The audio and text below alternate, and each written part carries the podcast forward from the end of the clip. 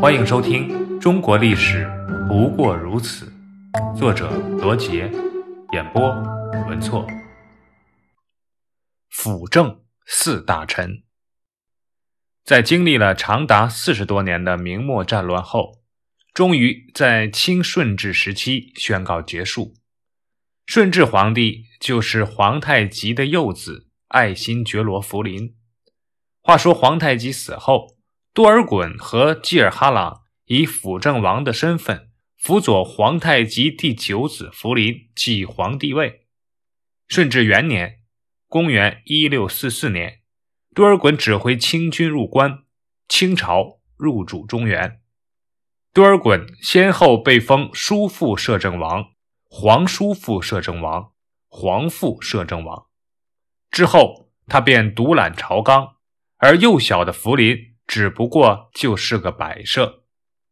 公元一六五零年，即顺治七年，多尔衮在古北口外打猎之时，不慎坠马跌伤。四个月后，病情逐渐恶化，最后死于喀拉城（今河北省滦平县），年仅三十九岁。多尔衮死后，福临亲政。由于他对多尔衮摄政时专断擅权心怀怨恨。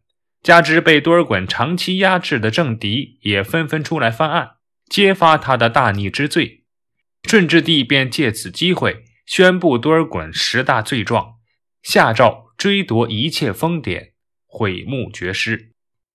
顺治帝在位的时间并不长，仅十七年的时间。在他二十四岁的时候，不幸患上了天花，这个病当时很难治愈，病死率极高。曾夺走了清朝很多皇子公主的生命。顺治患上天花时还很年轻，因此根本就没有考虑到立嗣的问题。然而，随着病情的突然恶化，必须要订立一个新的继承人。顺治十八年（公元1661年）正月初四，顺治皇帝卧床不起，高烧不退，昏迷不醒，生命危在旦夕。此时，孝庄皇太后授意翰林院学士王熙起草遗诏，遗诏中册立皇三子玄烨为皇太子，但玄烨此时年纪尚幼，因此需要有重臣来辅佐朝政。那么选谁呢？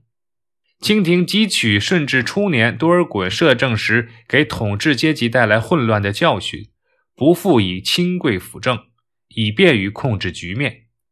于是。朝廷任命内大臣索尼、苏克萨哈、鄂必隆和鳌拜四位异姓勋亲功臣为辅政大臣，辅佐年幼的康熙皇帝玄烨治理国家。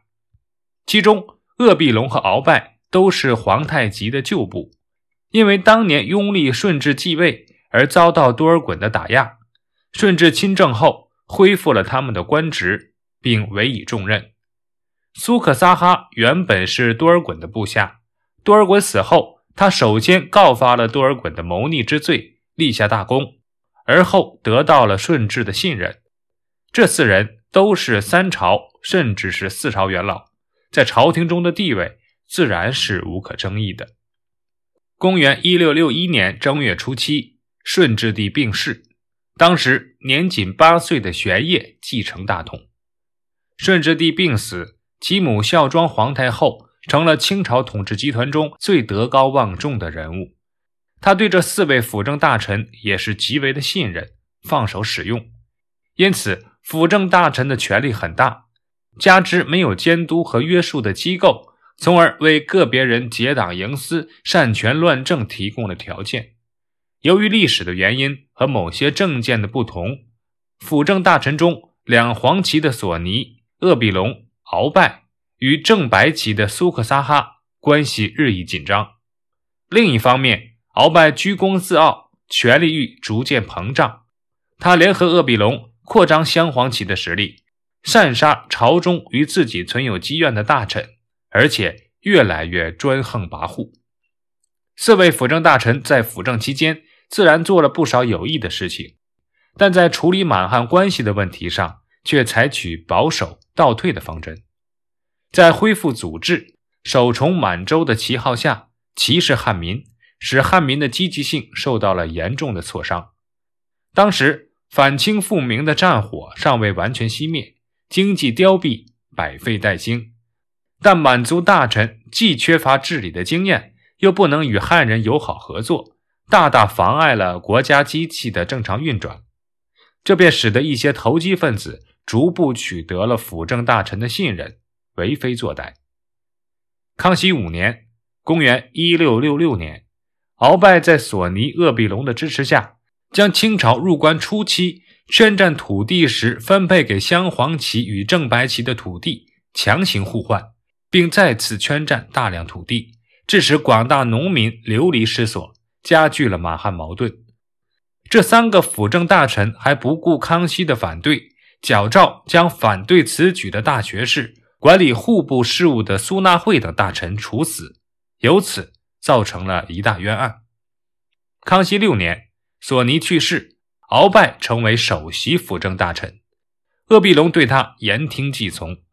鳌拜为了清除异己，独掌辅政大权，开始罗织苏克萨哈的罪状，企图置他于死地。尽管康熙坚决反对，但鳌拜等人仍然不肯罢休，一连七日强奏，最后竟然将苏克萨哈及其子孙全部处死，并没收其家产。苏克萨哈被除掉后，鳌拜的权势进一步的扩大，而且愈加的飞扬跋扈。欺君擅权，他的种种行径已经构成了对皇权的极大威胁。至此，孝庄皇太后做出决断，并指点康熙拟定清除鳌拜集团的全盘计划。大案七十四，孝庄文皇后，出生于明万历四十一年，公元一六一三年二月初八。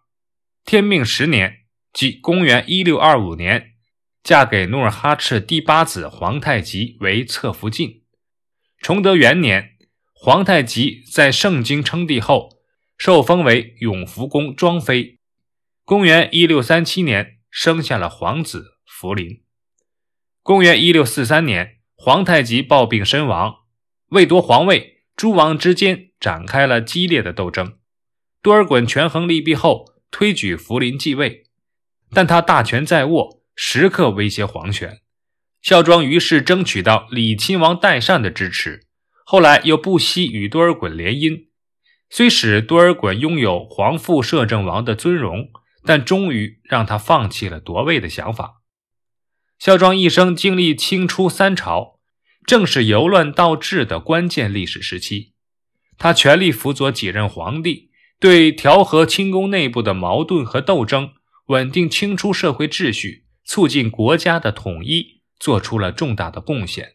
后世称之为清代国母。